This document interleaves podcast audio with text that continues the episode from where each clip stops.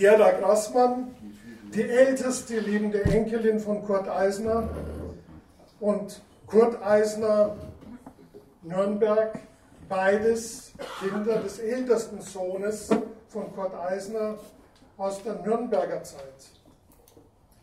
Gerda Grassmann, Kurt Eisner, Junior.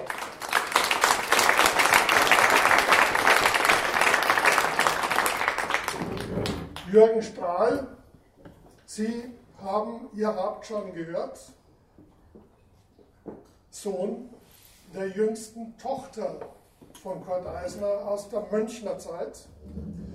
Und Dr. Kirchner Feierabend als Lehrerin sozusagen, als Bindeglied. Kurt Eisner hat nämlich, er war ein moderner Mensch, zwei seiner Kinder aus der Nürnberger Ehe mit nach München genommen.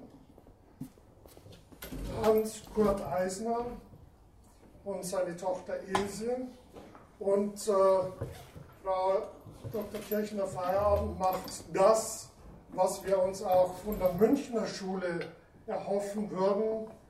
Kurt Eisner Junior ist nämlich äh, ins Münchner Theresiengymnasium gegangen. Dort auf der Homepage sieht man ja die Kinder und die Enkel von unbedeutenden Ministern oder Landräten oder Sportlern. Das Kurt Eisner Junior der in, im KZ Buchenwald von den Nazis ermordet worden ist, dort war, davon erfährt man nichts. Die Nürnberger Schule, wo Kurt Eisner Junior aufs Gymnasium ging, nachdem Kurt Eisner Senior in München ins Gefängnis kam, kümmert sich um die Geschichte und dafür ein herzlicher Dank.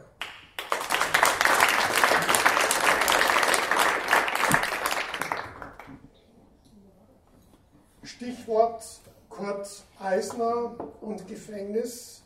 Kurt Eisner kam ja im Januar, Februar 1918 ins Gefängnis, ins Königlichen, in den königlichen Kerker wegen der Januarstreiks. Die Januarstreiks waren sozusagen die Vorboten der Revolution. In Nürnberg übrigens, und deshalb mache ich jetzt diesen kleinen Ausflug, in Nürnberg war der absolute Streikschwerpunkt der Januarstreiks in Bayern.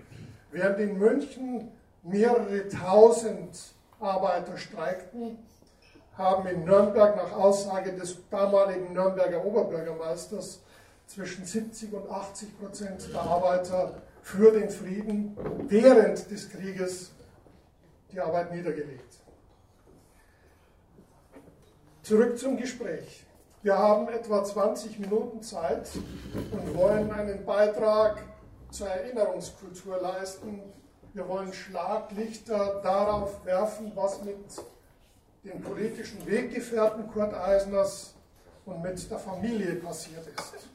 Im Grunde nach Ermordung von Kurt Eisner begann der Weg der Münchner und der Nürnberger Familie von Diffamierung, Vertreibung, Ermordung.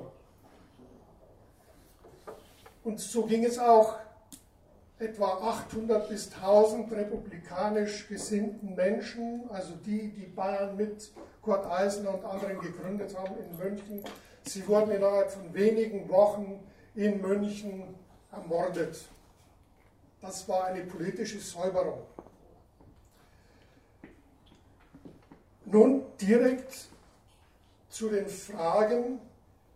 Gerda Grassmann die Nazis haben, soweit ich es weiß, das Nürnberger Geschäft der Eisners, von Reinhard Eisner, besetzt, haben die Kasse geraubt und haben die Familie aus Nürnberg verwiesen. Was können Sie uns denn über diese Zeit der Vertreibung aus Nürnberg, des Raubs der Nazis und der Ankunft in Berlin sagen? Ja, ich weiß vieles nur noch von meiner Mutter. Ich war ja damals noch viel zu jung. Ich kann mich nur erinnern, wir kamen in Berlin am Anhalter Bahnhof an. Ich war sechs Jahre alt, meine Schwester drei. Freier war unsere Älteste, die war schon 13. Wir standen am Bahnhof und wussten nicht wohin. Wir haben dann aber Glück gehabt und fanden ein Zimmer mit zwei Betten für fünf Personen. Wir durften zwei Koffer mitnehmen. Die Kasse wurde versperrt in Nürnberg und meine Onkels, die, also die Geschwister von meiner Mutter, gaben uns Fahrgeld. Wir waren fast bargeldlos. In diesem kleinen Zimmer waren wir einige Wochen, bis meine Mutter ein Schild fand, da stand drauf Quäker. Da ging sie hin und erzählte von ihrem Schicksal.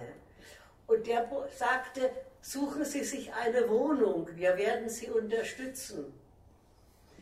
Wir fanden eine Wohnung im Hinterhaus, zwei Zimmer. Und da lebten wir die ganzen zehn Jahre, die wir in Berlin verbringen mussten. Vater fand keine Arbeit. Immer wieder wurde er entlassen. Und die Mutter war gezwungen, die Familie zu ernähren. Nachts trug sie Zeitungen aus. Und tagsüber arbeitet sie in einem Lebensmittelgeschäft als Verkäuferin. Wir Kinder wurden dann, als der Krieg ausbrach, evakuiert. Das war das Glück für die Familie. Die Wohnung war ja so winzig klein. Wir mussten ja alle in einem Zimmer schlafen. Und meine Schwester und ich, wir kamen dann mit der Kinderlandverschickung in die, nach, äh, nach also auf jeden Fall wurden wir die Kind wurden wir verschickt und nachher auch mit der Schule. Wir waren also den ganzen Krieg über fast nicht zu Hause. Das erste Erlebnis, das ich dann hatte, war eigentlich in der Schule in Mariazell. Es war der 21. Februar. Sie wissen sicher, was jetzt kommt. Unsere Rektorin war hell begeistert. Was für ein Glück für Deutschland, dass dieser Graf Arco dieses fürchterliche Mensch, diesen Juden, dass er den umgebracht hat, der hat nur Unglück über Deutschland gebracht. An allem ist er schuld, was wir jetzt erleiden müssen. Und ich wurde immer kleiner. Hatte zwar die Ahnung, es könnte irgendwas mit mir zusammenhängen, aber ich wusste es nicht genau. Als ich meinen Vater nach vielen Monaten, als er wieder heimkam, fragte, sagt er, ja Kind, es ist dein Großvater. Aber das, was die Rektorin davon sich gegeben hat, das war nicht so. Dann kam 42, bekamen wir in der Schule jeder einen Zettel, die arische Abstammung. Ich kam heim. Papa, du musst nur ein Kreuz daher machen bei Ja. Mein Vater sagt, Kind, es geht nicht. Er erklärte also ganz lang und breit, mütterlicherseits arisch, väterlicherseits der Großvater Jude, das gebe ich nicht mit in die Schule. In die Schule, Papa, bringst du mich nicht mehr. Aber was blieb mir übrig? Den Zettel legte ich ganz unten unter den Stoß auf dem Pult. Aber die Lehrerin blätterte so ganz lässig die ganzen Zettel durch und fand meinen gut beschriebenen Zettel natürlich, nicht bloß ein Kreuz. Und dann stand sie da oben auf dem Pult wie ein Racheengel. Wir haben eine Jüdin in der Klasse. Ich versank fast in meiner Bank. Die Kinder deuteten auf ein anderes Mädchen, Ruth Silberberg. Und die regte sich fürchterlich auf, das ist nicht wahr, das ist nicht wahr. Aber dann kam der Finger meiner Lehrerin auf mich zu. Nein, da sitzt sie. Es war Ruhe. Und dann kam die Pause. Und alles stürmte auf den Hof. Und bis ich dann kam, ich ging langsam hinterher. Mir war gar nicht gut zumute. Und am Schulhof stand alles in großen Bogen und ich stand einsam und alles schaute zu mir hin. Aha, eine Jüdin haben wir in der, in der Schule. Bis meine Freundin kam, stellte sich neben mich und sagte, mir macht's nichts aus. Aber von dem Augenblick an hatte ich ewig Angst. Hoffentlich fragt niemand nach meinem Namen. Ich hasste den Namen und hatte ewig Angst und habe sofort die Schulbücher durchgeschaut, die Geschichtsbücher. Was steht da drin? Vater, wie gesagt, hatte keine Arbeit. Kommen wir zum anderen Thema. Und Mutter arbeitete und als der Krieg dann, er hoffte sehr, dass der Krieg bald zu Ende war. Ich hatte noch das Glück, dass ich nachts dann im Wohnzimmer schlafen musste und mein Vater BBC und Moskau hörte. Er dachte, ich schlafe, aber ich hörte es mit. Und ihr könnt euch denken, die eine Seite, ich wusste, das mit dem Krieg kann nicht mehr lange dauern. Vater sagte, es ist bald zu Ende. Kam ich auf die Straße zu meinen Freunden, dann hieß es, wir feiern den Endsieg, wir schaffen es, wir schaffen es. Und ich stand mittendrin. Ich durfte nichts sagen. Es war eine ziemlich schwierige Zeit. Und dann kam Vater in russische Gefangenschaft.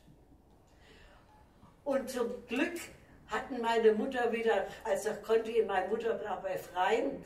Er kam krank und müde wieder heim und wir reichten ein, wieder nach Nürnberg zurück zu dürfen. Und das schafften wir dann auch. Und in Nürnberg kamen wir wieder in unsere alte Wohnung. Die war wieder leer und wir mussten wieder von vorn anfangen und uns eine Wohnung einrichten. Aber ich glaube, es macht jetzt mein Bruder, der erzählt über Nürnberg, wie es uns hier ergangen ist nach dem Krieg.